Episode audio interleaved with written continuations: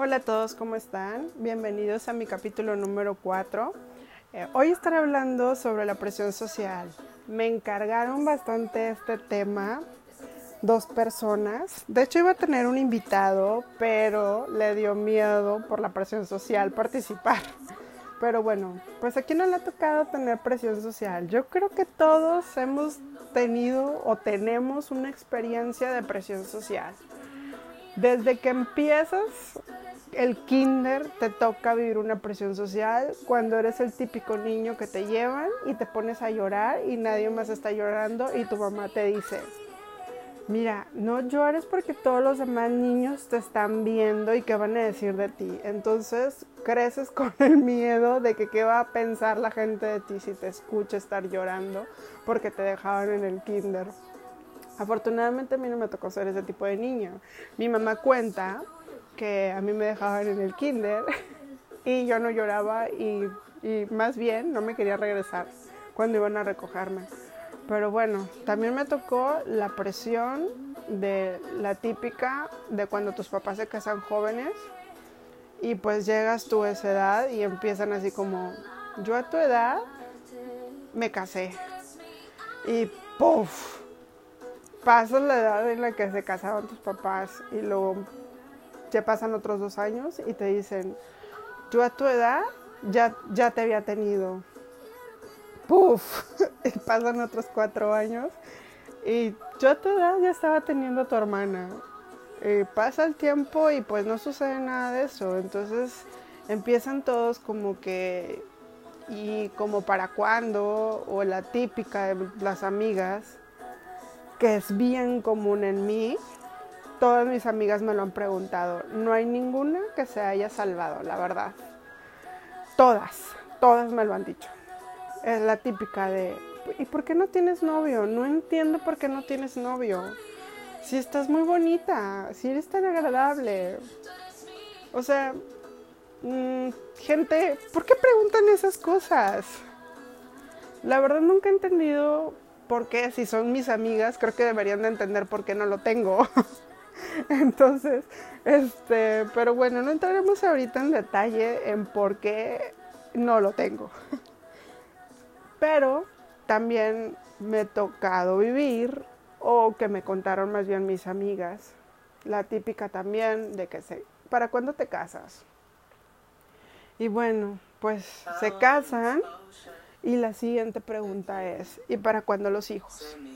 Desafortunadamente esa presión social con los casados es bien cruel porque la situación como se ha presentado ahorita de que muchas parejas no pueden concebir, es bien difícil que la, que la gente, la familia, esté ejerciendo ese tipo de presión.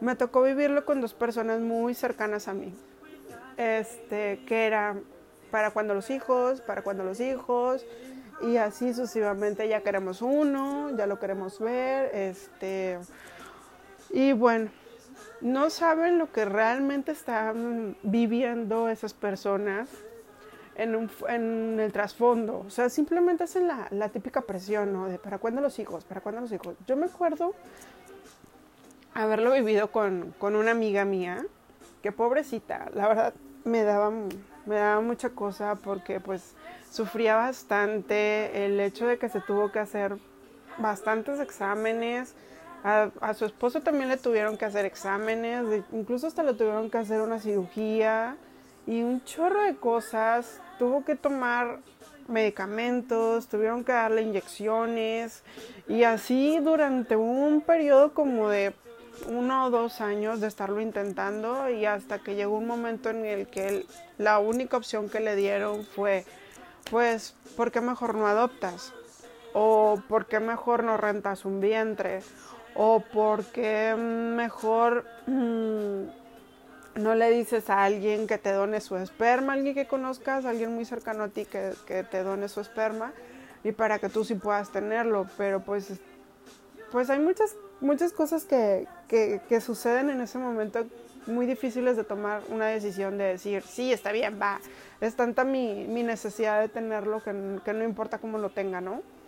Entonces, pues eso sí le ha pasado a, a varias personas que conozco, muchos matrimonios que incluso se han separado por esa situación, porque no han podido tener hijos y lo ven como si fuera una parte principal del matrimonio, cuando realmente no es la parte principal del matrimonio, sino que es una razón nada más, pero no necesariamente te casas para tener hijos, o sea, simplemente yo creo que te casas con alguien porque quieres pasar tu vida con esa persona, porque quieres compartir tu felicidad con ella y porque quieras que comparta su felicidad contigo. Si no vienen los hijos, pues bueno, ya podrán adoptar uno, podrán adoptar un perro, un gato o un puerquito, no sé, cualquier cosa, cualquier animalito que le puedan regalar su cariño pero yo, yo pienso que no se debería, una, un matrimonio no se debería de basar específicamente el, el tener hijos.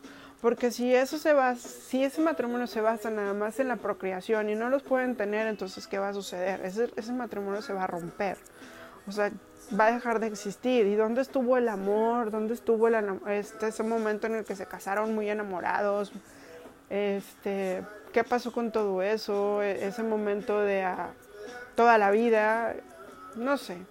Yo no me he casado, entonces no, puedo entender esa parte, pero lo veo con las personas que se han divorciado porque no han podido tener hijos, entonces sí es algo muy, muy, muy triste que una, que una pareja se separe por esa, por esa cuestión. Pero bueno, cambiemos a otra presión social, como también me ha tocado tener amistades que son eh, homosexuales. Y pues lo típico, ¿no? Pues que no puedes decirlo, porque no, en el trabajo, pues que van a decir de ti, o porque tu familia es muy religiosa y pues no, no aceptan este, que, seas, que seas gay. Entonces, pues también el tener que vivir una vida que no, que no eres, o sea, todo por tratar de aparentar algo que no eres para para estar bien con los demás. Y pues así, así no la podemos ir llevando. A mí me tocó una vez en, el, en un trabajo donde estaba, que una chava, una de mis compañeras, este, se regalaba flores. Y, me llamaba la atención porque una vez me tocó escucharla por teléfono pidiendo un ramo de rosas y poniéndose un mensaje que decía, eres la mejor persona del mundo, te amo, eres lo mejor que me ha pasado, este, no sé qué haría sin ti, algo así. O sea, y luego se firmaba con el nombre de, de alguien. Bueno, estoy de, estoy de acuerdo si te regalas flores. Es bonito regalarse uno mismo cosas, no necesariamente tienen que venir de alguien más. O sea, sí te puedes mandar un arreglo de flores diciendo me quiero mucho o, sin, sin, una etiqueta, o sea, simplemente regalártelas. Pero ella se las estaba regalando como si alguien más se las hubiera mandado, porque quería que los demás se dieran cuenta que ella tenía a alguien que la quería y que la quería tanto que le mandaba flores y, le, y le ponía notitas muy amorosas. Entonces ahí es donde también te das cuenta que pues esa presión social está presente en todos los sentidos. Y pues yo creo que ustedes también me podían, me podían contar muchas historias de presión social, de que les haya sucedido antes o les está sucediendo en este momento. También otra cosa de la presión social es las redes sociales, que muchas cosas no puedes publicar porque vives pensando en qué va a pensar la otra gente porque publicaste eso o porque te, te etiquetan si publicas cierta cosa o si simplemente no vas de acuerdo con sus, con sus ideales o con sus creencias. Simplemente lo vivimos ahora con el COVID. Pues la gente, si crees en el, si crees en el virus, ok, perfecto. Pero si no te paniqueas y no entras en un, en un estado de, pues no sé, de locura por, por esa situación, estás mal. O sea, me, ha tocado, me ha tocado verlo. Con, o sea, yo sé que existe el virus, conozco gente que le ha dado, afortunadamente, gracias a Dios, Y digo gracias a Dios porque no encuentro otra, manera otra manera de que ellos se hayan salvado.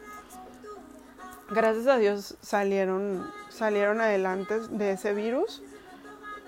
Pero no, aún así no he entrado en ese pánico. O sea, de, de estar, no sé, traumada o algo así por el estilo.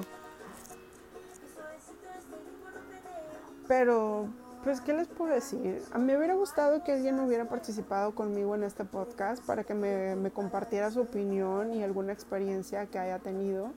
Eh, de alguna presión social que, haya, que le hayan hecho, porque como les digo, bueno, a mí me pasó eso, que, que me presionaban de cuándo vas a tener novio, o ya tenía el novio y cuándo te vas a casar, y pues no se dio.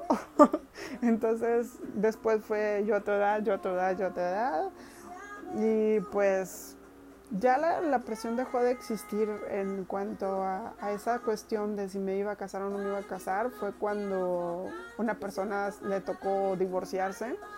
Entonces yo creo que ahí ya, ya, ya dejaron de, de ejercerme una presión de que bueno, pues yo creo que está mejor así, ¿no? Y la verdad, honestamente, sí estoy muy, muy tranquila. Yo pienso que esa persona va a llegar cuando tenga que llegar.